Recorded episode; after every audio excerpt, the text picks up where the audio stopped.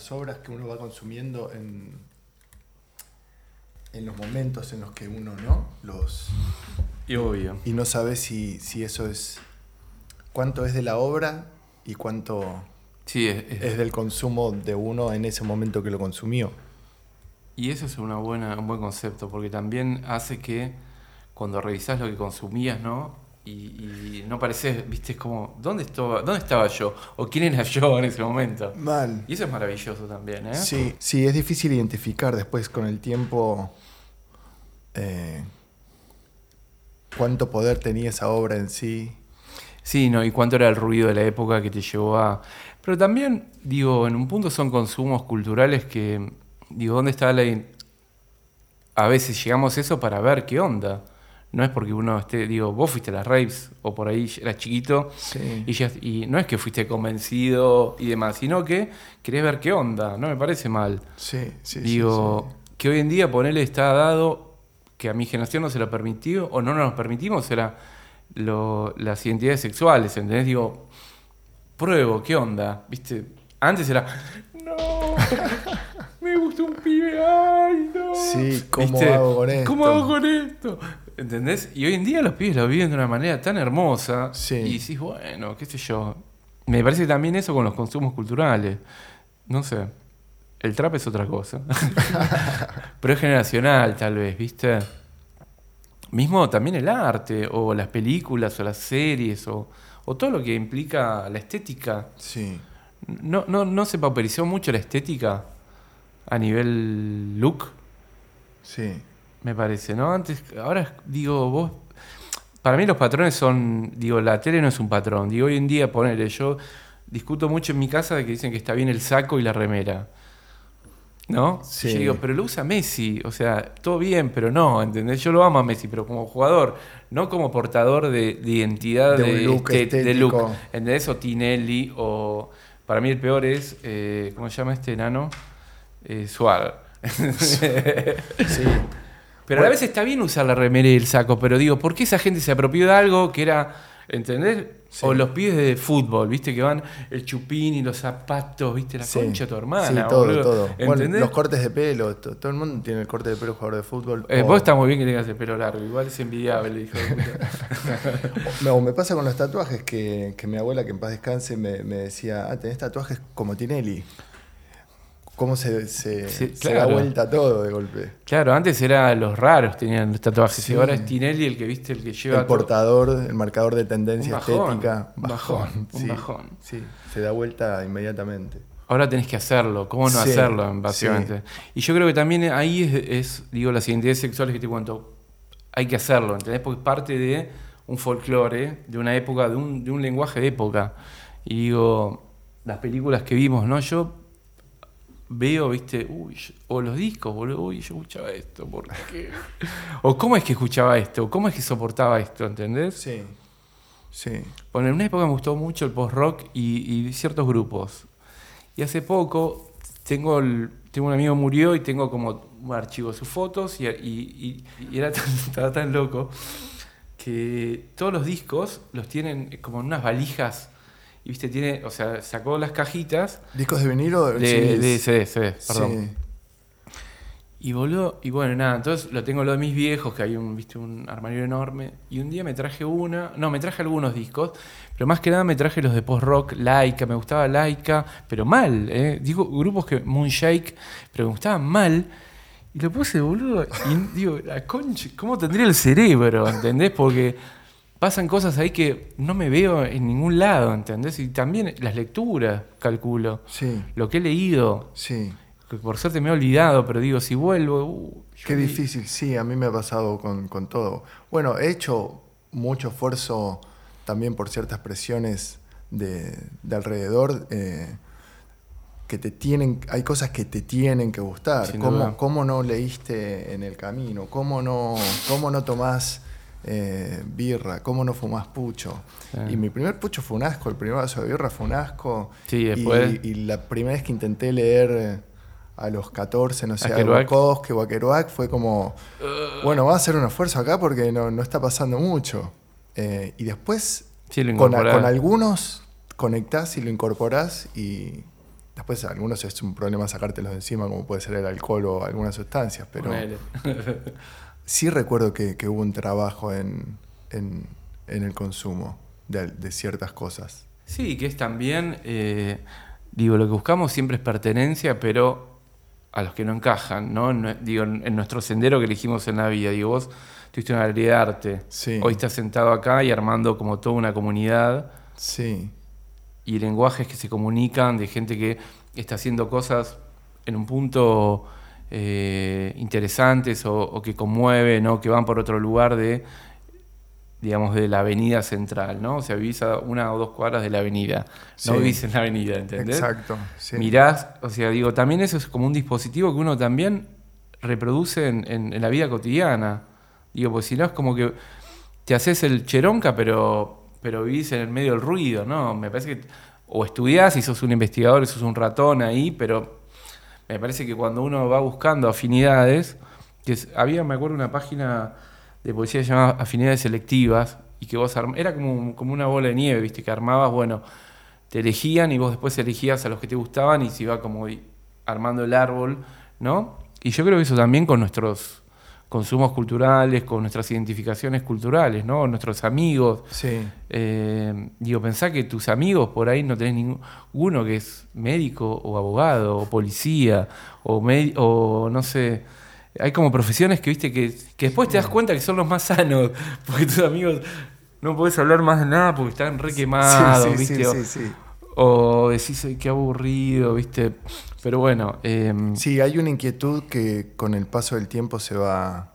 En mi caso creo, a veces me cuesta identificarlo, a veces a uno le cuesta identificar su propio como patrón, pero si, si me fijo bien, hay como algo ahí que, que me va uniendo, hay una inquietud que se me va repitiendo, hay, hay algo que une esto, este proyecto, con la primer banda de rock que quise armar a los 14. mirá. Está, es, es, esa- Sí, el germen, ese germen, esa, esa cosita está todavía ahí. Esta es la mejor versión de mi banda de rock hoy, básicamente. Viste que, que algunos dicen que, que todo está, como que uno en un punto tiene 16 años siempre y lo que hace es como, bueno, lo que se formó en ese día, esa época, ¿no? Las lecturas, lo que escuchabas, o cómo mirabas el mundo, ¿no? Lo- tus intereses, y que después lo que hiciste fue como, como acomodarlo, ¿viste? Como mejorarlo, como pulirlo, pero un punto, viste que hay gente que pasa la vida y no tiene el proyecto, y porque a los 16 años fue un pelotudo, Claro. que no entendió por dónde iba. Yo, me- mira, a los 20 años de haberme recibido del colegio, o sea, tenía 38, yo fui a un colegio en San Isidro, salesiano, o sea, todos masculinos, entre la dictadura, la primaria, primer año con Guerra de Malvinas, segundo año ya con eh, advenimiento de la democracia. Pero con reglas todavía, viste, mi- milicas, ¿no? Sí. O sea, y me acuerdo, pies de San Isidro, que en general se la recreen y son unos pelotudos importantes y creen que son millonarios y son chetos. Los chetos son pobres, sabelo siempre. Cuando hablan de chetos, para mí es pobre, es un pibe que cree, le hace, asume que es más de lo que es, ¿viste? Y defiende a gente que no lo defiende, pero es el coro. Mm. Bueno, y, y, te encontrás con gente, viste, que hacía mucho yo no veía casi nadie. Si bien tengo amigos puntuales, mis mejores amigos vienen de ahí, Sí. pero todos no volvimos a vernos con nadie porque los detestábamos o la, la- la secundaria. Sí, Y nada, y me, me sorprendió mucho un pibe, me dice, eh, nos ponemos al día, bueno, yo tengo tres hijos, te dice, viste, soy médico, ah, qué bueno. y vos, bueno, yo, mirá, eh, dirigí una revista o varias, o estuve acá, viví allá, acá, eh, tuve bandas de rock, saqué libros. Me dice, porque vos siempre hiciste lo que quisiste. Y yo digo, pero todos hicimos lo que quisimos, ¿cómo? Claro. ¿Entendés? Y digo, hay algo ahí que no, que a veces no es como fácil. Uno cree que es sencillo porque uno tomó la decisión. sí. Pero, sí, pero no todos tomaron la decisión. Sí, o no sabían qué decisión tomar, se hicieron los boludos hasta que se cruzaron con cierta carrera que más o menos cuajó y dijo, bueno, voy a hacer... Y ni le eligieron Esto. por ahí, fue un mandato, sí. o- pero digo, esto que vos decías, que a veces hay un mandato en nuestros consumos y demás, también en elecciones de vida hay un, hay, hay un mandato. Sí. Siempre. Sí. ¿no? Y estamos en sociedades librepensadores, ¿viste? Y capitalistas que supuestamente vos elegís, pero no elegís una mierda, ¿viste? No. Yo cuando tenía 11, 12 años, mis viejos tenían una panadería, ¿no? Y era lógico que mi viejo quería que yo, como mis primos, iba a ser panadero. Continuaras. Que estaba, hoy sería rico, no rico, pero tendría un estándar de vida diferente al que tengo hoy, como ser... Está bien que me dio, tengo una casa que viene de ahí, ¿no? Seguramente. Yo dije que no estaba bueno, mi hijo se despertaba a las dos y media de la mañana, boludo. Yo estudiaba y yo dije, no, yo voy a estudiar, papá. No sé si voy a seguir en esto, ¿viste? Y mi hijo estuvo bueno porque me lo entendió, no me, nunca me, ¿viste? Me hizo el, el- cuando me, yo lloraba o lo que sea, ¿viste? Me quejaba, nunca me dijo, no, vos podrías haber seguido, sino que me, me alentó a que yo sea lo que se me cantase. Tu inquietud era el estudio. Sí, leer y escribir. Me encantaba leer y escribir. Vivía en Martínez y en al lado de la panadería había un kiosco de diarios y me encantaban las revistas, boludo, los diarios, me encantaba. Me leía Ya desde el objeto. el objeto, me encantaba el, el- el número en uno, tengo un montón de números uno, un montón de revistas de todo calibre. Con mi hermano en un momento hicimos cuentas, viste, de la guita que podríamos tener, pero están ahí, no voy a vender nada. Claro. Eh, pero me encantaba mucho leer, ponele, a los 10 años, 11 deportes, me encantaba el fútbol. Y en ese momento era la quinta y la sexta edición que salían los diarios. O sea, el, el diario estaba a la tarde y te vendía Crónica o La Razón. Y yo me llevaba La Razón, que me la prestaba, y me leía, viste, todo. Me, iba a la panadería y me llevaba medio cena de, de vigilante y café con leche ahí leyendo, ¿entendés? Era re feliz. Era tu planazo. Sí, y después, bueno, la revista que yo pelo, canta rock. No llegaba a Expreso Imaginario, que eso fue. Ponerle para mí, le entendí después, cuando fui más grande, que existía Expreso Imaginario, pues además donde yo me movía eran todos rugbyers o Claro. no, no entendían de esas cosas. Y me cambia la vida haber estudiado con un pibe guitarra que se llamaba Gustavo Pérez, que era guitarrista cantante de Dulce 16, que era un grupo famoso en esa época. Dulce 16 hacía, para tocar rock and roll, estando a tu lado es hermoso tenerte y tomar unos tragos, Ahí darte va. la vida. Tocaban con riff siempre. Mirá. Y era una banda que tenía tres guitarristas. Uno de ellos después, Jolivet, toca con el indio cuando vuelve como solista. Se vivía a ocho cuadras de mi casa y era el profesor de un amigo mío del colegio. Sí. Y voy a estudiar con él en primer año. Y boludo, yo venía al colegio a dos y media de la tarde, tres llegaba a mi casa, a las cuatro iba. Yo tocaba el timbre, vivía con el padre él. Y el cuarto de él estaba una casita, ¿viste? El cuarto de él daba a la calle. Ventana baja. Tocaba el timbre, el padre, Gustavo, lo llama- llamaba Gustavo también. Y yo entraba, boludo, el pie se acaba de despertar. No. ¿Entendés? Entonces yo decía, what the fuck, eh, ¿entendés? O sea, mi viejo se despierta a dos y media, de la- o sea, recién se está yendo a dormir la siesta, mi viejo, boludo. Yo creo que eso fue lo que me llevó a entender que... Ese Al- es como un momento tuyo epifánico, tal vez. Es mi- mi- sí, sí, sí, viste como en el libro vas a encontrar la de Brian Eno, que es muy buena, que, que el viejo era mm, cartero.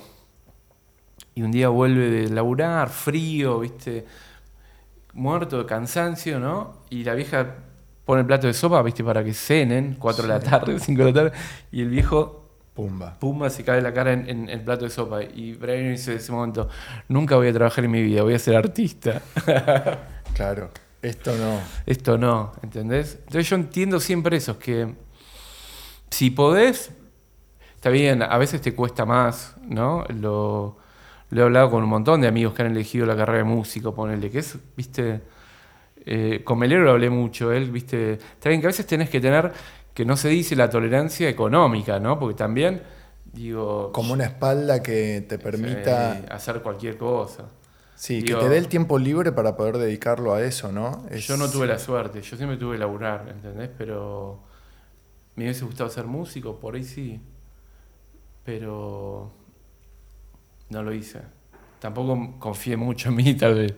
O lo hice ya de grande, tenía 24, 25 años con Splin. Ya había tenido un grupo a los 17, 18, pero no había pasado nada, ¿entendés? Entonces, qué sé yo, por eso estudié letras. La escritura sí me gusta. O sea, digo, escribir y leer Sí. y, y la música de por medio. Y tenés como la misma. Es la misma pulsión, inquietud cuando, cuando es formato canción o cuando es algo que es solo la palabra, ¿sentís que vas al mismo lugar a buscarlo? ¿O, Sí. o tenés más el oficio de, de- de escritor más que de, que de la canción?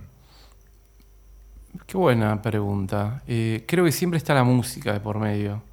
Digo, no, no concibo la escritura sin música en el sentido, no de escucharla, sino de, de los planos, de, mm, de la cadencia, de los momentos, eh, los climas, y, como algo de pulsión musical que hace que, bueno, que te enredes con las palabras y que te van llevando a otro lugar y otro lugar y otro lugar. Eso me parece como lo más...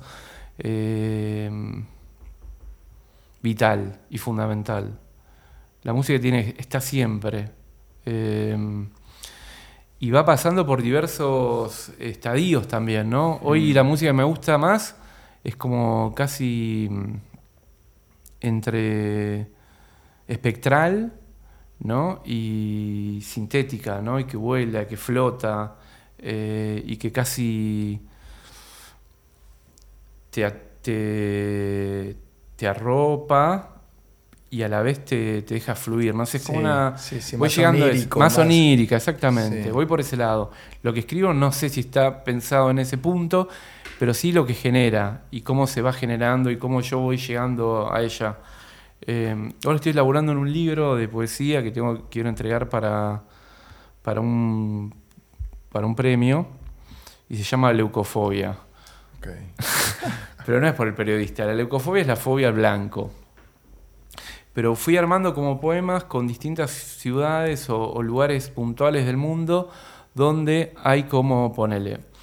Hace poco leí que en Japón hay un ministerio de, la soledad, ¿no? Y que el último japonés vivo, según una estadística de su INDEC, va a ser en el año 3376.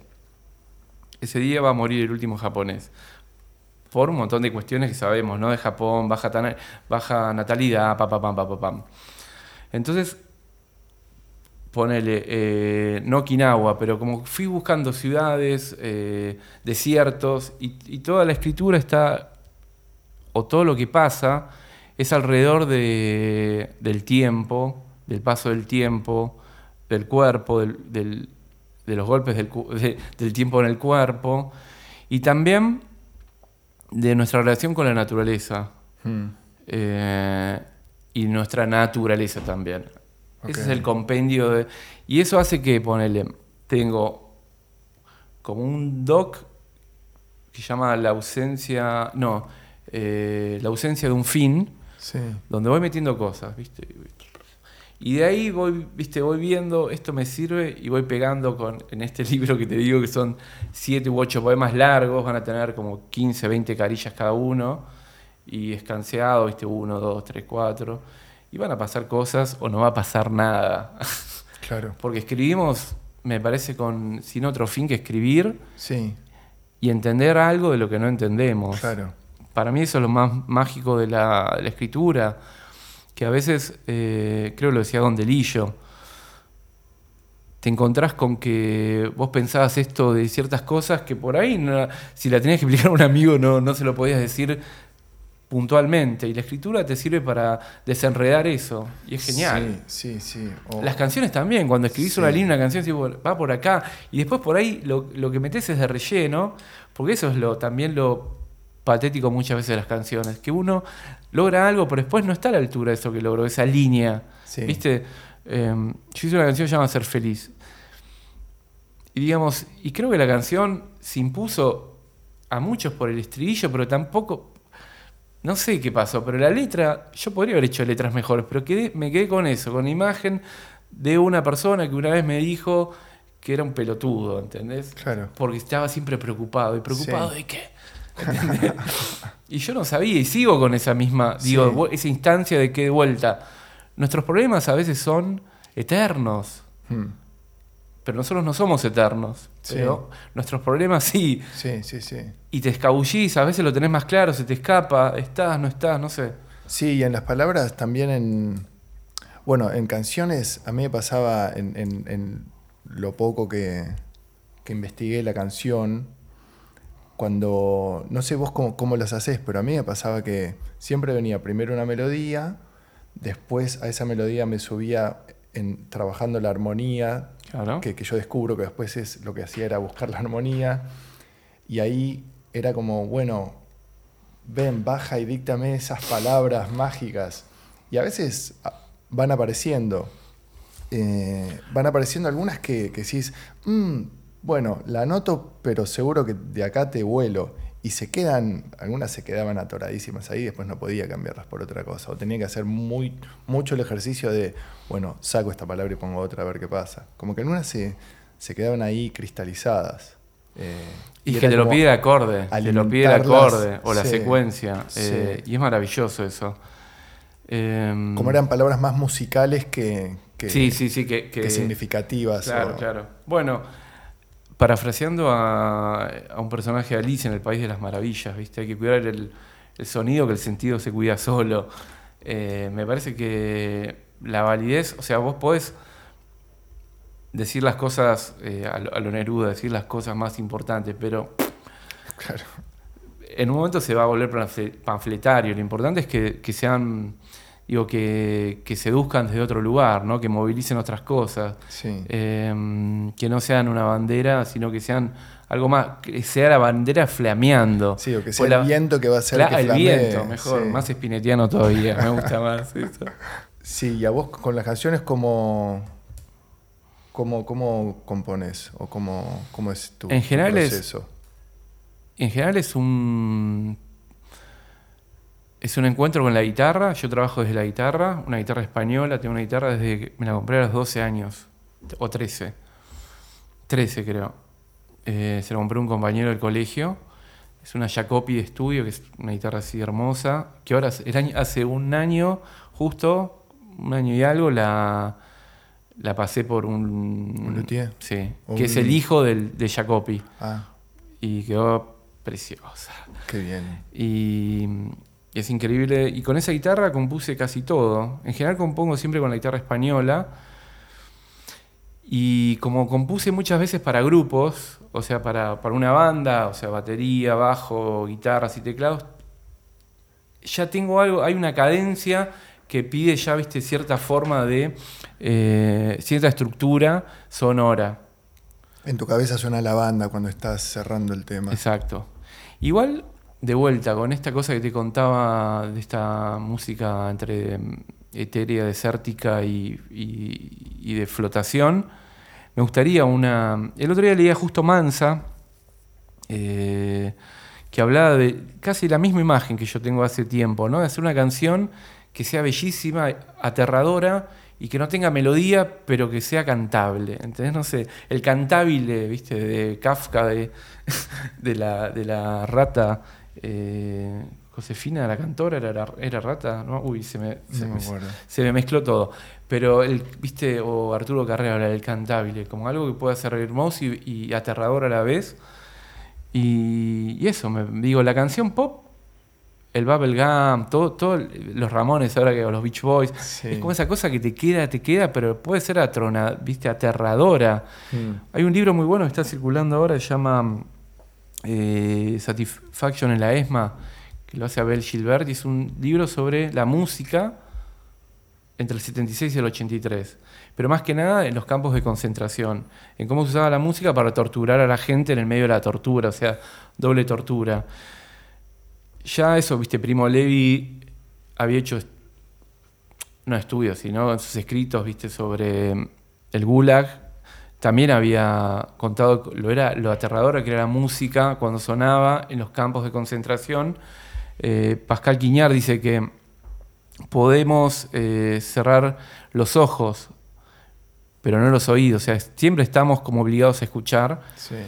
Y, y pienso mucho en, en- en cuando hago una canción, en, en que sea la más bella, pero que a la vez sea siniestra. O digamos, tiene que haber una imperfección. Tiene que haber algo que esto no está bien. Esto es maravilloso, pero algo no está bien. Una tensión ahí. Claro. Es para mí es, Sí. es- es- Y digo, y siempre como. Si estuvieses al lado mío cuando escucho algunas cosas, ¿no? En, escucho- en general escucho. Como tengo un programa los jueves de dos horas donde musicalizo y es toda música en general En pandemia. en pandemia, claro. Radio pandemia. Radiopandemia.net, creo. Eh, Y lo que hago, mi ejercicio es todas las semanas escucho las novedades. Viste que están las listas que te ponen las distintas revistas y, o agencias de todos los temas nuevos. Sí. Y con eso voy armando una carpeta. Como Y- una curaduría de lo Claro, que... de lo que salió y lo que me sirve para lo que, viste, o por ahí escuché una canción en. Escucho mucho la BBC Six. Sí, y mm, alguna novedad, o un tema que me quedó tintiendo, ah, bueno, hay que ir por acá, y eso me lleva a que después voy pegando todo y armando Sí. una historia, porque en general me parece que, de vuelta, como cuando escribo, escribo no una historia, sino una historia musical, pero no una historia de la música, sino como esa instancia donde la música te lleva a otro lugar, como un río que, viste, que va flotando sí. y que vas para acá, vas para allá, eh, como el viento también, ¿no? Sí. Y donde tu, tu poder es justamente saber gozar de eso, ¿no? Y de, y de encontrar en eso magia, belleza y también un camino. Sí. Y me pasa que en la música que se produce hoy en día hay momentos muy lindos y que de verdad yo le descifro en tres, viste, voy picando, ¿no? Ni escucho por ahí, ya es la locura, ¿no? Y es que se ha- hemos escuchado tanto ya en algún punto que... Que te vi- eh, ¿Cómo ya sabes más o menos cómo va, porque digamos también eh, los patrones, viste, cómo se resuelven, entonces también es eso. Eh, y bueno, eso produce que pueda armar ese programa de dos horas y que es como un montón de música que a la vez por ahí comparto y escucho en ese momento también. Claro, completamente. como decís, Completamente bueno, esa torta, viste, Sí. que armé con diferentes capas, ese rogel y después, no sé, es un, no sé, Sí. deriva en, en- en- en cheesecake y después deriva en otra cosa. Y me gusta. Sí. Y de verdad me, me- me- Y no puedo entender cuando escucho gente de mi edad que reproduce la música que escuchó en su época, ¿viste? Y que por ahí ni la escuchó, pero ahora, ¿viste? Qué, qué bueno, qué copado que soy, ¿viste? Yo sé. No, a mí eh, hacerme el cheronca me parece muy poco cheronca. Claro. Sí, sí, sí, sí. sí, sí. Eh, pero bueno. Y tenés, eh, para cerrar lo, lo- lo de la música no versus o música y, escritura no musical, como el oficio desarrollado de, bueno, hoy mm, eh, jueves 10 a.m. me voy a sentar a escribir una canción o, o esperás que más el ataque de esa inspiración musical cuando agarras la guitarra? No toco muy seguido la guitarra. Y ahora estoy. Volví a la guitarra porque estoy armando algo con una amiga, muy amiga de mi mujer, que se volvió amiga mía, que es Fernanda García Lao, que es escritora. Y ella un día me, me propuso que tenía unas melodías y quería si yo la podía acompañar con la guitarra. Entonces ahora estoy siendo guitarrista. Y con la española, de vuelta, con mi Jacopi. Y de verdad, eh, eso hace que ahora tenga el ejercicio todos los días Ok. repaso lo que estamos haciendo y buscando como guitarras para, para lo que ella propone. Y me pasa que, como con la escritura, digo, son momentos, momentos que necesito escribir, momentos que necesito tocar la guitarra y que pase algo con la guitarra. Viste, unas secuencias de acordes y hace que haga una canción. Pero también muchas veces termino las canciones porque tengo que grabarlas porque Sí. tengo que hacer algo con eso. Si no van quedando las melodías, digo, va quedando la canción como formato, pero sin letra. La letra después la escribo, no, no suelo escribir letras, al- muy pocas escribí ahí al toque. Sí. O sea, la canción te pide una letra tal vez, pero después también vienen como momentos donde tengo que decir algunas cosas y voy tratando de esa cosa que quiero decir, que después termina siendo otra cosa, por suerte, va encontrando su lugar. Sí. ¿no? Sí. Eh, soy como con la canción, la letra de canción más que nada, soy muy escueto. Trato de, ser lo menos cheronca posible.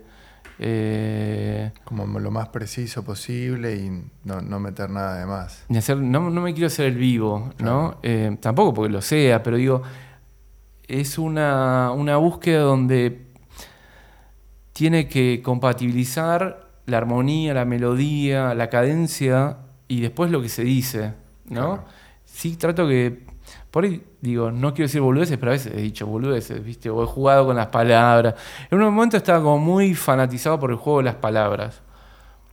Eh, no a lo calamaro, no soy tan dúctil, pero y tampoco quería ir para ese lado, pero sí como la idea de que eh, podían en- Sí, sí, encriptar otras cosas. ¿viste? Lo encriptado de las palabras, ¿no? Y lo, sí. el- la palabra como un dispositivo que puede... Ah, Sí, como juego de palabras que, que yo lo he percibido en, en- en algunas composiciones. Eh, creo que tanto de Splin como, como en el solista. Juego de palabras no como, juego, no como algo divertido, digo como, No, no. mirá lo que pasa cuando uno esto con esto. pura tierra baldía, pura. Claro. es Sí, es sí. como eh, medio enfermo también. Pero no, no deja de ser también eh, en esa búsqueda, creo, de vuelta. eh, como armar comunidad, ¿viste? Digo, algo de la comunión, de los. no entre iguales, sino de. eh, juntémonos, estamos Sí. en la misma, no sé, algo primal, digo. eh, nuestra invocación de la música tiene que ver con, con una búsqueda de comunidad, con una búsqueda de iguales. En un mundo donde uno no encajaba, la música servía para encontrar a alguien que no conocías, ¿no? Mismo encontrar una música que pedía el cuerpo, pero que todavía no estaba. Hmm. Yo cuando era chico me acuerdo que eh, había un pin que tenía alguien de Joy Division, pero nunca habíamos escuchado Joy Division, pero sabíamos, por lo que habíamos leído, dos líneas que eso era lo que nos iba a cambiar la vida o nos iba a interesar. Y después apareció la música de Joy Division y estaba en el cuerpo la música. Para mí fue algo... Yo escuché el, el segundo disco de Joy Division, el, el- el póstumo, en cassette infinidad de veces. Sí. O sea, infinidad de veces. ¿Y qué pasa? Sentía que no. Y yo tenía 18, 19 años. Y no, era tan dark. Pero claramente algo mío había y latiendo que era, Algo oscuro. vibraba, ¿Entendés? Hay algo, ¿viste? Hay una. eh, Sí, hay una pulsión que está esperando ser disparada en algún momento. Y- Exacto. Y, una predisposición y esa, y esa etapa peligrosa en algún, en algún punto que, que es guarda, guarda con que tal vez en, en un futuro me puede llegar a pasar si me transformo en padre o algo así como guarda con, con lo que le voy a pasar a esta personita de, de cultura porque marcas a fuego y uno es marcado a fuego por, por, por lo que va consumiendo. Que de hecho te quería preguntar en. en bueno, varias. Si querés nos metemos un poco en, en Lo que vos acá que, que tengo unas eh, inquietudes. Dale, buenísimo. Primero, ¿qué te, qué te motivó a vos a, a unir a todos estos proyectos musicales en, en- en esta costumbre de decir no? Eh, más allá de, de que tengan eso en común, digo, hay como una necesidad de, bueno, pongámoslo juntos, así hay una resistencia, tal vez en, en épocas que hoy eh, el rock está como un poco más, no sé si ausente o, o no tan, tan al frente como, como en, otros, en otros momentos. Bueno, algo de eso hay. Creo que a- a- siguiendo a Piglia, ¿no? Como un crítico escribe su biografía a partir de, de su intervención. Claro. Y mm, hay una pulsión en ellos que creo que es la mía también, ¿no? De, combatir, resistir ciertos mandatos y, también eh, eh, ciertas hegemonías rockeras, ¿no? Entonces, básicamente me rendí ese impulso y lo que busqué fue también y principalmente volviendo eh, que prime la escritura, que prime un tono de escritura, eh, porque me parecía que iba a acompañar también al deseo de, musicalizar toda este, esta travesía, ¿no? Digo, era muy importante para mí eh, cuidar el tono y llevarlo a un lugar con una cadencia que también derive en cierto aspecto crítico, ¿no? De, de cómo se escribe sobre música, de, no ya qué se escribe, sino cómo se escribe, ¿no? Eh, no por un recelo a la época ni a ciertas personas en especial, sino a un modo de concepción que viene de hace mucho o de siempre y que es como una escuela que para mí eh, eh, le hace mal, pero que se ha impuesto, ¿viste? Los marchi del mundo, esa escritura ponzoñosa, ¿viste? Canchera. Hmm. eh, y que para mí no sigue largo y, y la- y la- y las, en este caso las, las grandes compañías de editoriales eh, son las que influyen de un modo u otro a partir de la elección de gente que escribe sobre lo que lee la gente y sobre historias que viste que a veces las hacen redundantes cuando tienen muchos, viste, muchos entre recovecos y demás. Por eso es buenísimo poner lo que hace Gourmet musical, que, que corre, viste, el avistaje de la obra de García, viste que decís, "Wow, otra, otro libro más de García. Pero digo, para la gente que es fana, puede leerlo de otro modo. Sí. Y en ese punto, de vuelta, eso por un lado. Y después porque me parecían como historias que estaban, estaban en la punta de la lengua. Y, y bueno, y las escribí. Sí. Y me puse en campaña. Creo que también el libro tiene una urgencia, pese a que es- tiene dos momentos de escritura. porque es un libro que yo en, verdad lo empecé, lo terminé en 2006, una parte. Más que nada todo lo, lo- lo- lo que hace a Virus, al, al Festival de la Solidaridad Latinoamericana en 1982 y a la modernidad, digamos, de los 80. Sí. Después tenía otra parte que era sobre, viste, Cromañón, el rock chabón y demás, que la, no me, digo, para hoy en día, para el debate hoy en día, no era nada, no, no era significativo porque ya se dijo, ya Sí. aparecieron un montón de voces que eh, hasta lo llevaron a un mejor lugar de lo que yo me había eh, propuesto. Y por otro lado tenía que armar como, como una comunidad de voces que habían sido puntualmente, no era como, digo, que no lo hicieron a lo largo de toda su carrera. No quería ir con el totalitarismo de la obra, sino que me quería como asomar a, ciertos momentos particulares y ver qué había sucedido, ¿no? Cómo, cómo se había eh, generado eh, una evolución, o cómo, cómo se habían identificado, o cómo eh, habían producido una ruptura. Entonces, y también como por ahí momentos epifánicos en cada uno de esos, de, esos actores, ¿no? De, digo, de Tanguito y Morris, Lito Nevia iconoclasta, ¿viste? Lito Nevia como no eh, atribulado y que no y que se oponía como a cierto mainstream, ¿no? A cierto Star System. Eh, Spinetta que, que se mete con, con el pulso electrónico y creo que también seducido por el hecho del- de sus hijos que estaban creciendo y que les gustaba como la música más bailable, Sí. ¿no? Eh, Los Redondos, diciéndole no García, García eh, imponiendo su modernidad, ¿viste? Y, y yo creo que al libro le sirvió mucho que justo apareciese Rompan Todo. Sí, hay una, una cronología y una casualidad eh, Hermosa. hermosa. Sí, sí, sí. es- es de verdad, como esas eh, cosas de mandinga. Sí, para voy a poner esta. Cada 45. Ah, dale, Le tengo que dar un. un refresh. Sí. Bueno, estamos en la. En la casualidad de, del polem- po- bastante polémico do- serie documental. Ha dado mucho de qué hablar. Uf. Sí, primero y principal creo que el título es tan ambicioso que después eh, conlleva que se le pegue por todos lados, le entre como un Titanic y le entre agua por todos lados. Digo, si no hubiesen puesto ese título,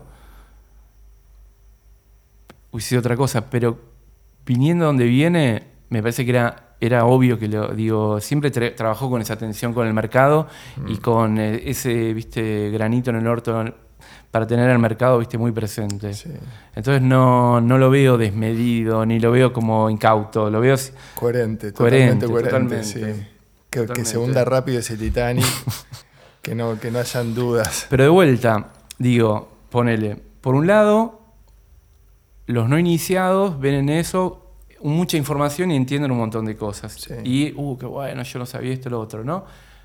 Para los del otro lado, es un hijo de puta, qué sé yo, ¿eh? Pero hay una tercera instancia, que es que eso rebota en otro lugar, ponele eso, puede ser traducido al inglés y entrar a Europa, a Francia, Italia, ¿no? Y ser el rock latinoamericano.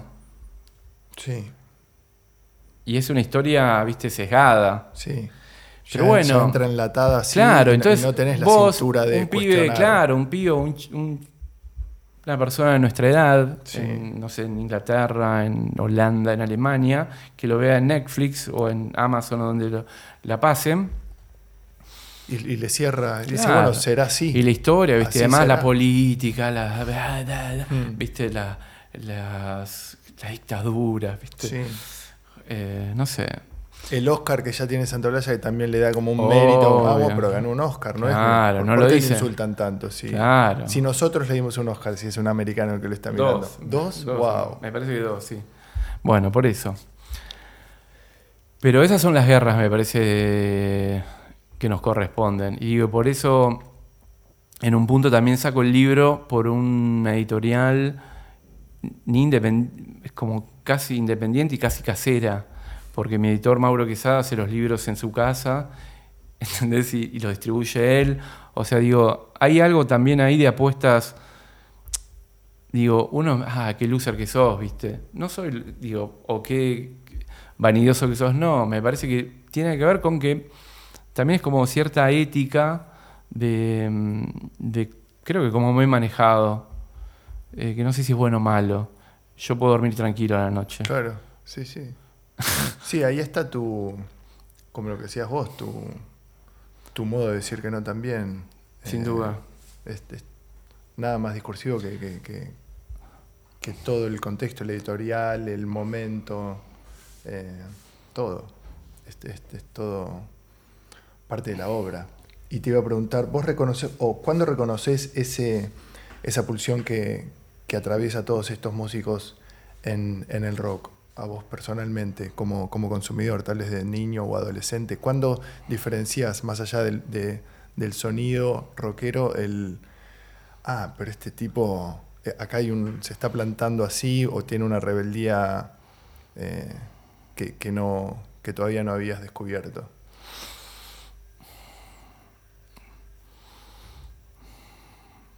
hay, hay como varios momentos, pero eh, creo que siempre el primer recital de uno es como donde vos ves que hay algo que no manejás. A mí siempre me interesó mucho lo que no conozco. Mm. Lo que me llama, hay algo que está ahí, tintinea, que me mira, me llama, me quiere seducir y no conozco y quiero ver qué onda, ¿no? Y creo, yo voy al. Mi primer recital creo que fue el- un festival de la primavera, año 82. Ok. Y. ¿Eso era gratis eh, al aire libre? No me acuerdo, creo que sí. Al aire libre, sí, en el KDT. Ok, perfecto. y la primera banda era los Twists, fue los Twists, que Claro. tocaban dos horas después y los cagaron a naranjazo, ¿viste? En ese momento había mucha intolerancia, Mm. digo, y por eso también puse en, en todo el momento del 82-83, o 80, 82, 83, había mucha intolerancia, el rockero era intolerante en general. ¿Viste? A Spinetta cuando decía una cosa, la gente lo silbaba, García. Digo, estoy hablando de Popes, imagínate cuando Sí. eras nuevo. Sí. O sea, todo lo que implicaba un mínimo cambio eh, se le ponían en contra. Totalmente. Entonces ahí también habría que un día estudiar por qué el rockero era tan intolerante. O por, y, y eso habla también de que son propios de una sociedad intolerante. Estamos hoy viviendo tiempos muy violentos. La gente en la calle está muy sacada. Mm. Vos andás en bici y te darás cuenta. eh, Sí, sí, que es- sí. es- es- cada día estamos más, está bien, pandemia por medio, crisis económica por medio, crisis eterna, pero la violencia cada día está más eh, encastra- más en- encastrada en Sí. uno. Y uno es violento. Uno sale a la calle y ya se que la quiere poner a alguien.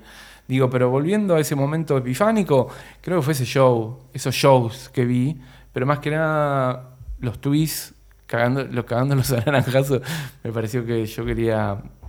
eh, que era Dijiste, ahí hay algo. Claro, que- y después haber estado en el backstage, porque ese día creo que tocaban los Dulces 16, y voy porque tocaba mi profesor, Gustavo Pérez también. Claro, que es el que del primero que te marca también. Totalmente. Esa instancia reveladora. Mira.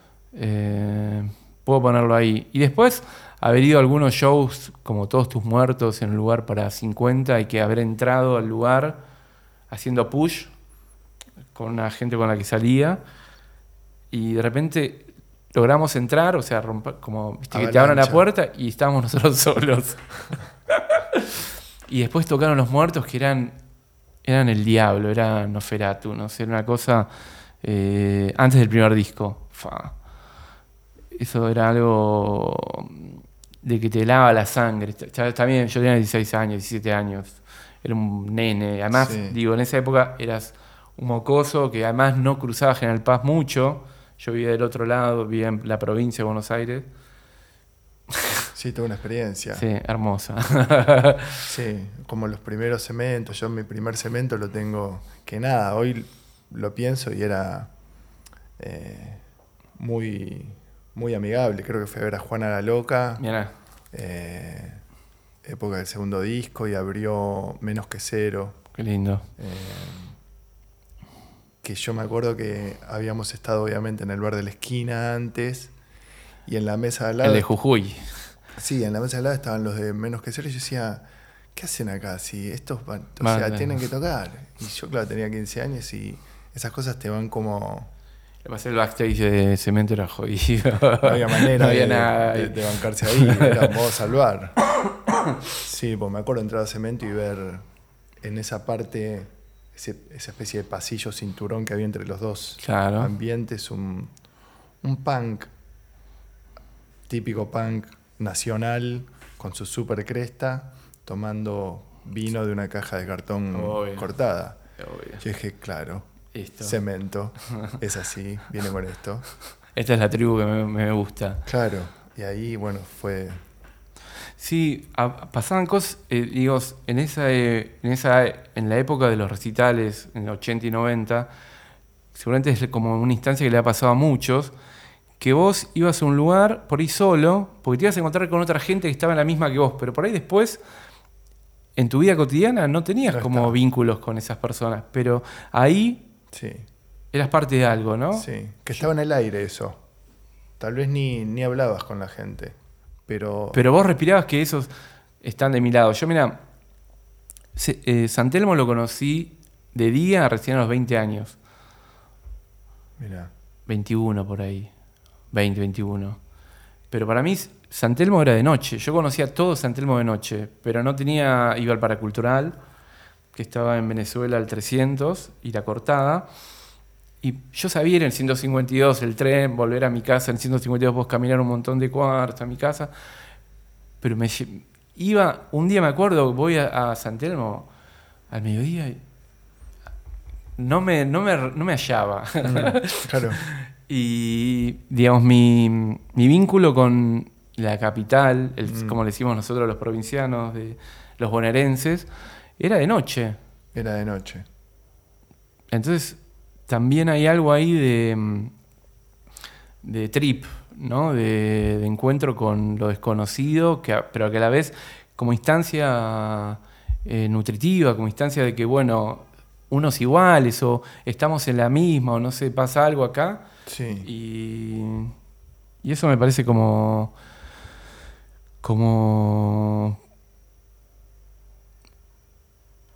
Un recorrido que me trajo hasta acá. sí. ¿Y allá, allá no pasaba nada de nada del, del lado de- Sí.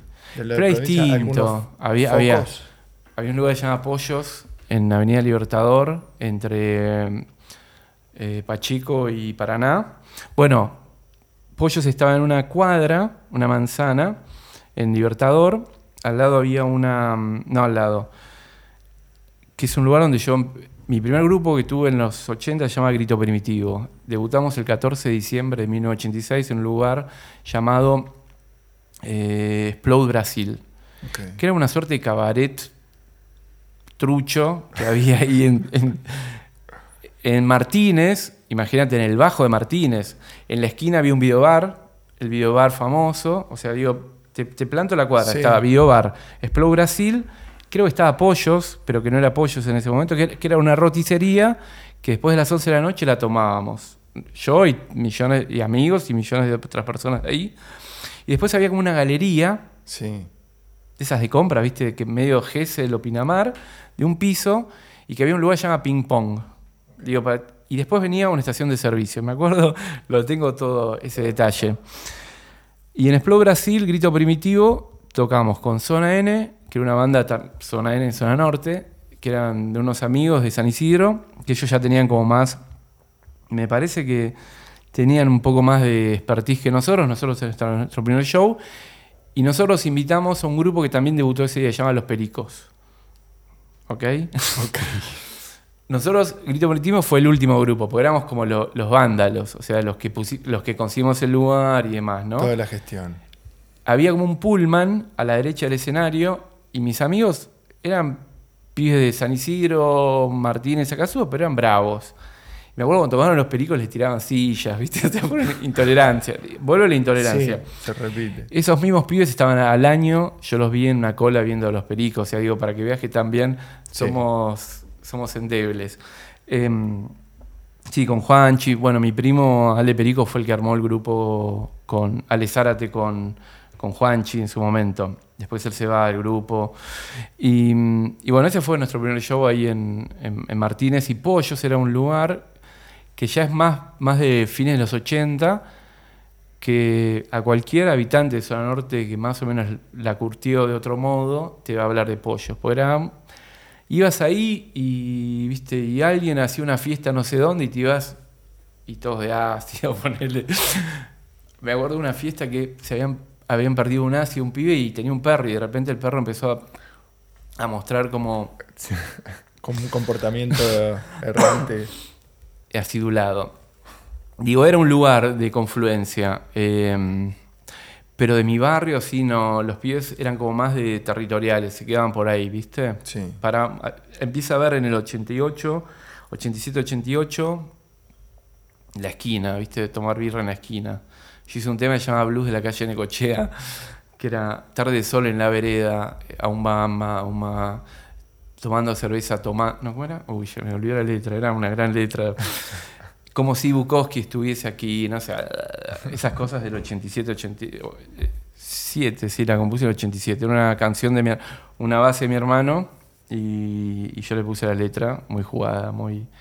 O sea, digo, me he mandado mocos. Pero la, música pedía eso, no le podía hacer... No podía hacerme... Digo, Spinetta escribió, digo, no es que yo haya escrito canciones como Spinetta, pero ha escrito Me gusta ese tajo que ayer conocí. Sí.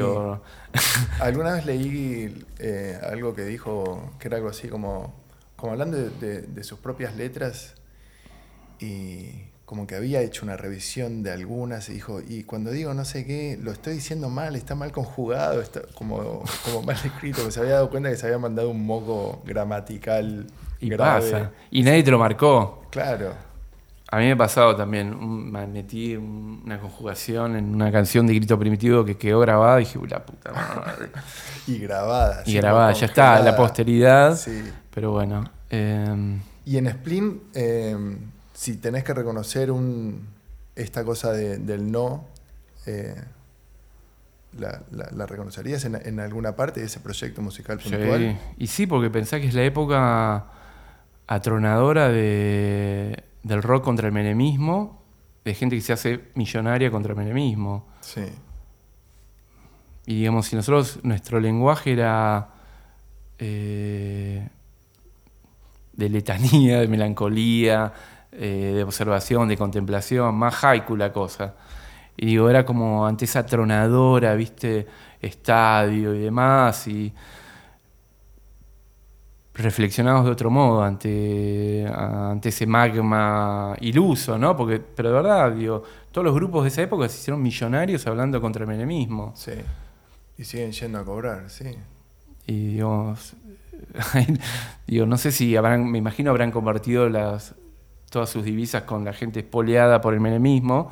Me imagino que sí. Pero bueno, qué sé yo, era el modo también de...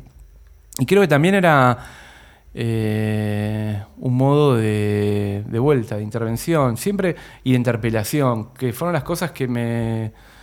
Eh, en las que me embarqué, digo, también cuando trabajé en Irrecuptibles, era un modo de intervención y de interpelación ante cierto sistema hegemónico cultural que había, y en lo particular con Splim, creo que iba por ese lado, era una música más delicada. Eh, más reflexiva y también como eh,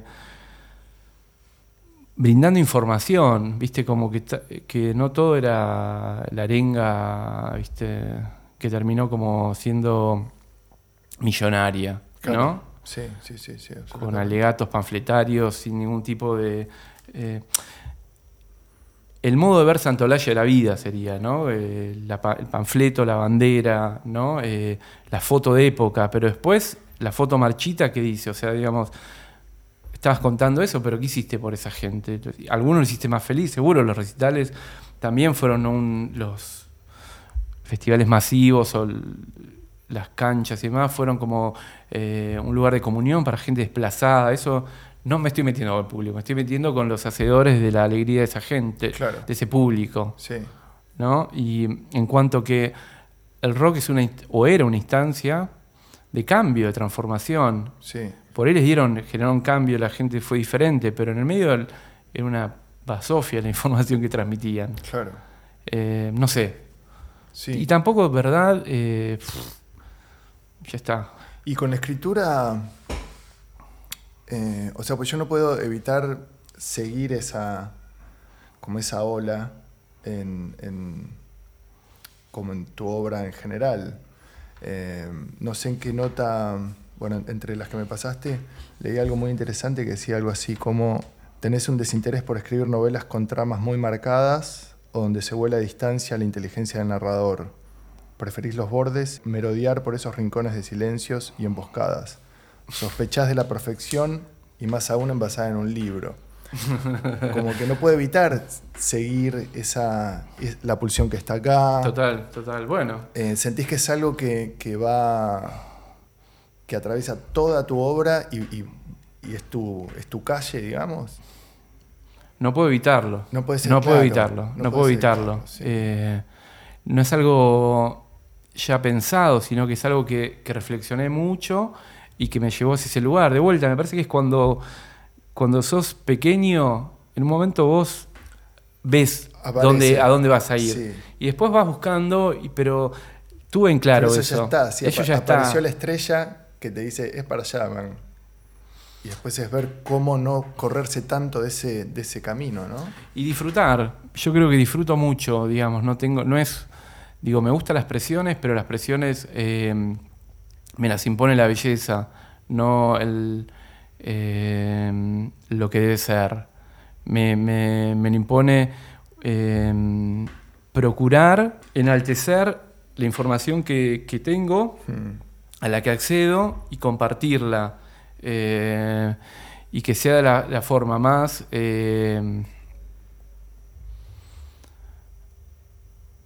discreta y transparente, pero no sesgada y con mucha. y que han pasado muchas capas para llegar a eso. Hmm. No, que no que sea fácil. ¿no? Eh, y de vuelta, la idea de que lo tenías en la punta de la lengua y cómo no se me ocurrió. Me, me, gusta mucho esa, los artistas que, mm, que van por ese lado. Mi pareja Gisela Faure tiene mucho ese trabajo, ella desde su lugar visual, como artista visual y demás, que hace cosas que decís, la pucha, pero eso estaba ahí y cómo no se me ocurrió. Bueno, eh, yo siempre le marco eso en ella y lo aprendí también de, a, terminar de visualizarlo con su obra. Entonces, eh, creo que también voy a esos lugares. Me interesa mucho más el borde, ¿viste? En el libro de relatos que te traje, Vidas Epifánicas, vas a encontrar un texto de, creo el de Bernard Sumner, el de New Order, que trabajo con el momento en que él descubre el, hilo electrónico en una canción, que es a partir de que se equivoca eh, metiendo un enchufe, viste, como vos hoy en día, eh, con el enchufe del hi-hat, no sé qué, y le sale una, viste, le aparece un pattern y dice, acá hay algo. ¿Entendés? El error como, como, como camino a, a, indagar y a y a, una nueva vida, ¿no? Eh, el DAB nace de, un error de, un productor que llevaba el acetato y se olvidó de meter las voces y apareció el DAB, Quintavi. Entonces digo, me, gusta, me interesa mucho ese momento donde algo que no era pensado aparece. Y a partir de eso te das cuenta que vos venías con esa información detrás. En mi caso es lo mismo. A ver, es lo mismo. Quiero decir, me interesan esos momentos donde no pasa nada. Donde supuestamente no no, pasa nada. Sí, Pero todo lo que está pasando, digo. claro. Y en el, el de Bernard Summer el personaje juega con el hecho que le gusta mucho más que estar en el centro de la pista al borde, bailoteando o mirando, observando, como deteniéndose en otras cosas que por ahí la acción del momento no lo pide. Claro, sí, sí, sí, absolutamente. Y O sea, nunca me. Creo que tampoco me bancaría la alta exposición a la exposición. Creo que soy más. eh, más de contemplador, más Juan L. sí, sí, sí, sí, Menos Borges, ¿viste? claro. Sí, también aprendimos en, en, creo yo, en algunos ejemplos que vimos pasar de gente que tal vez se expuso mucho, que muy bien no la pasaron tampoco. No, exactamente, exactamente. ¿Y a qué precio? Claro, sí, hasta con la vida lo han como wow. Eh, pero bueno, está envuelto también de tanta, tanta publicidad, esa cosa celebritosa que, que no me acuerdo quién decía, ojalá todos tuvieran eh, plata, eh, dinero y fama para darse cuenta que ahí no hay nada y, y puedan ir a buscar lo que, lo que verdaderamente quieren. Totalmente, totalmente. Y ahí también aparece, o sea, linkeo a Daniel Melero, que es alguien que no sé si, o como par tuyo o, o referente, eh, que también es Referente. alguien que, que ha siempre, o por lo menos a, a mí siempre me ha, me ha llevado a lugares eh, inesperados desde su obra, como, como cuando vos decías, cuando todos esperaban de él tal vez su disco más electrónico, se despachó con piano, o cuando yo esperaba que apareciera con otras nena mía o quiero estar entre tus cosas, salía con una compu.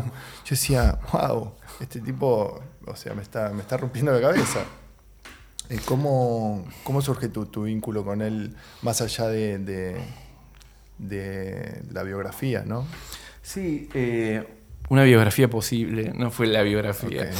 Eh, bueno, creo que se dio todo porque le hacemos una entrevista con Hernán Freiroz para Inrecuptibles, que era un número de diciembre o enero del 96, 97.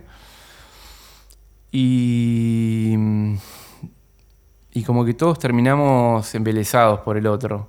¿Viste? Yo no lo conocía, o sea, digo, conocía su obra, lo fui a ver un montón de veces, pero creo que nunca había hablado con él. O sea, y todos terminamos como embelesados, ¿viste? Mm. Y él nos propone, a los meses, nos llama que quería hacer una web. ¿No? Entonces Hernán se iba a encargar, viste, de todo lo que era el aspecto de dar con los técnicos y demás.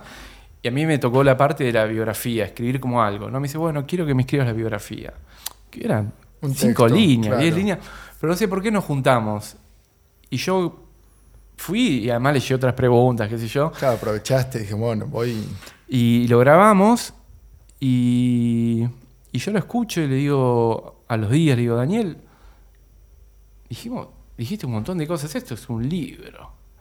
Y me dice, pero pongámosle un CD-ROM, me acuerdo. ¿Entendés? O sea, libros, pero con CD-ROM. Claro. Imagínate, 97, 98, o 97 sería, o 98.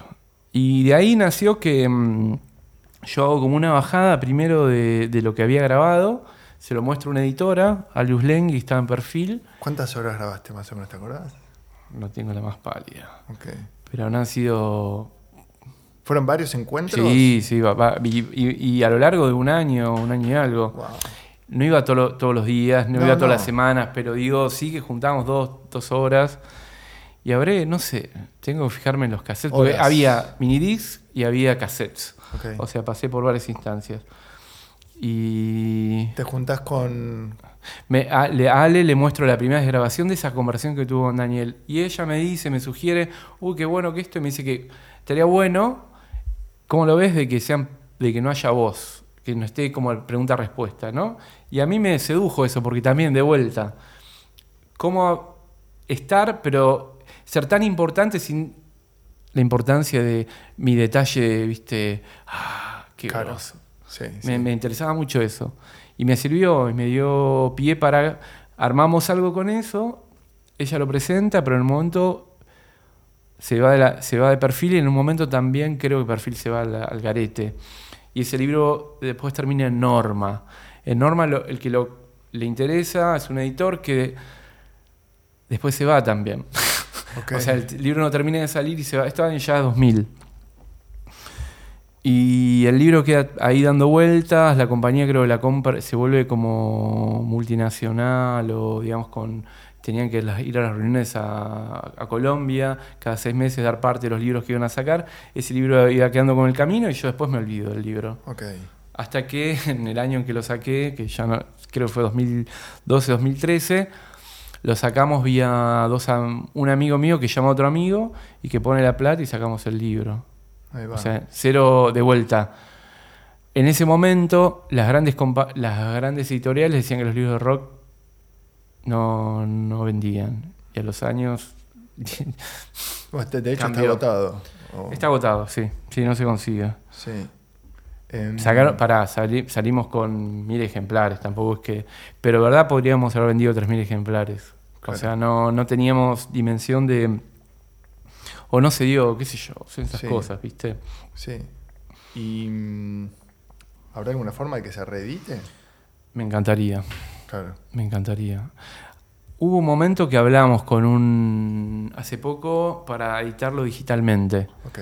pero no prosperó o no, no. Y después en el medio el libro no, no lo redito físicamente, conto con la venia de Daniel para hacer como un, un approach con algunas cosas nuevas, ¿no? Pero él tiene un contrato con Planeta, Ok. de esas biografías, viste, Sí. que las- con un Ghost Rider. Y no sé si no, no, no sale más, porque es, cuando salga ese libro recién ahí puedo volver a reeditar el mío, Ok. que ¿Y hice con Daniel. ¿Las grabaciones las tenés? Buena pregunta. sí, los debo tener. algún lado los debo tener. Los debo tener en cassette.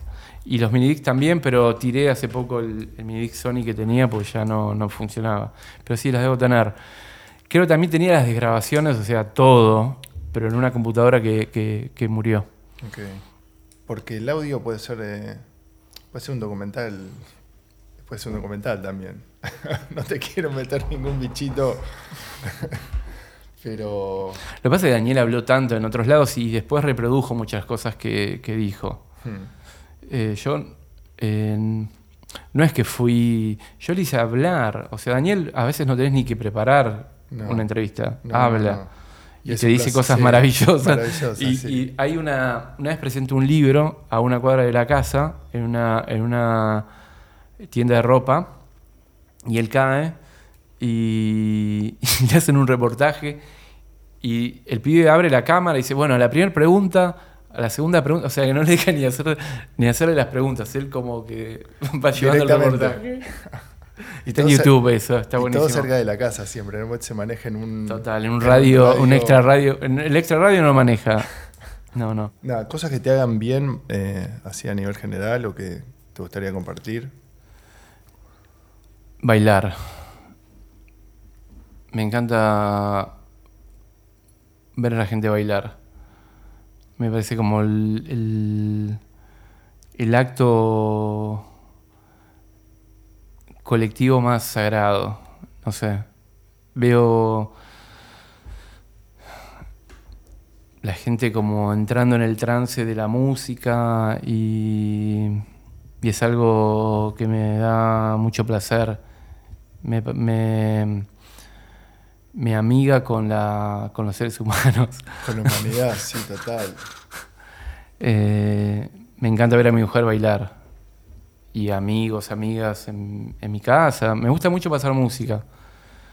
Eh, la música que hago no es para bailar, o por lo menos lo que hago últimamente. Pero sí el, el- me gusta el, el hecho del coloque, del trance que da la música. No la música trance, No, no, no. el trance que genera música. Digo, eh, me parece que la música que más nos gusta tiene que ver con, con los africanos, con, el, con esa cosa de cuelgue, ¿viste? Del, de- del canto eh, de comunión entre iguales y el pedido de algo que no está, digamos, una cosa en un punto de carácter religioso, Sí. pero que no deja de ser también, por eso se la palabra sagrado, pero también de, de vuelo y de, de poder como flotar ante la- las miserias de la vida cotidiana, que todos las tenemos, más allá que podamos tener una casa un trabajo o una familia. Sí, Eso. sí. Sí, es muy... Me ha pasado de abstraerme y de correrme del... Tal vez más en situaciones de música electrónica y de salir un poquito y ver... Wow, La qué- felicidad, Qué ritual que hay acá, qué comunión y qué... O sea, se, se pierde todo de golpe y, y se eleva, así como decís vos. Es hermoso. Para mí es una postal eh, encantadora. Sí, y, y que se extraña mucho hoy en día también con... Y es tan rara, ¿no? Y uno se ve. eh, yo hace poco veía un documental sobre la, la primera rave, ¿no? La del Parque Sarmiento y demás. Y veías a la gente ahí disfrutando, bailando y decía, ¡Wow! ¿Hay un documental sobre Hay las uno. raves? Sí, sí, sí, que está en Vimeo. Ok, Eh, pero creo que en YouTube también. Después te lo paso. sí. Y si lo buscas, das. Y, y son es como los quemados, ¿no? Porque Claro. Como es todo a la mañana. El after del after. Sí, Eh, pero es hermoso. Digo, hay algo ahí que, que es. Digo, hay lo inmanejable, ¿no? Como cuando estás en. Digo, me pasó de ir a ver con Fran, la hija de mi mujer, ella tenía 17 años, creo, y teníamos dos entradas para Hip Hop and the Stooges cuando tocaron acá en el BUE, en, el, en Tecnópolis, ¿no? Y yo dice, no. Fran quería ir, ¿no? Sí. Ya, yo ya le había llevado a la presentación de un disco de los Pixies en un bar. O sea, ya teníamos ese vínculo. Creo que tenía 16 años, 17 todavía. Y los dos ahí bailando y, Sí. viste, I Wanna Be Your Dog, saltando, saltando y gritando. Jodeme, no hay nada más lindo. sí. Digo, ni en la cancha, yo soy fan de River, ni en la cancha me pasó eso. Links para la gente que quiera o, o dar con los libros o discos o escucharte. Los libros están en, en Mercado Libre y si no en las librerías, que en general sería más más lindo comprarlos ahí.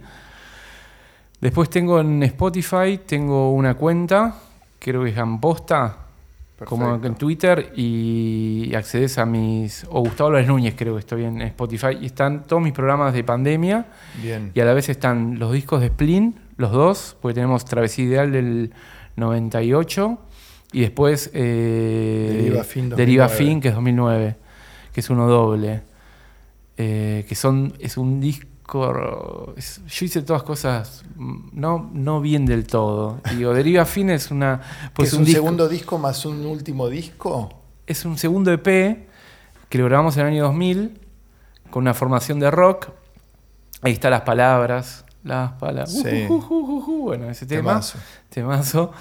Eh, y ese disco queda también bollando por el 2000, 2001, que le iba a sacar Índice Virgen que no, que después apareció otro sello que no, y quedó bollando. Ok.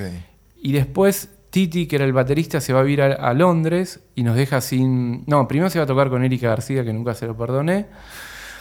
Y nos quedamos sin baterista, pero no teníamos ganas de... Entonces ya estábamos trabajando... Él, tra- él tocaba con programaciones y tocaba muy bien. Seguimos con las programaciones, pero el grupo no duró mucho. Nuestro último show con esa formación es con Babasónicos en Morón, en el... o en San Justo, ¿viste? En el shopping de San Justo. Ok. Ahí, año 2000. Dos. 2002. Y después de eso nos internamos a grabar este disco, que es fin. que es, que, que es todas como líneas electrónicas, pero tocado.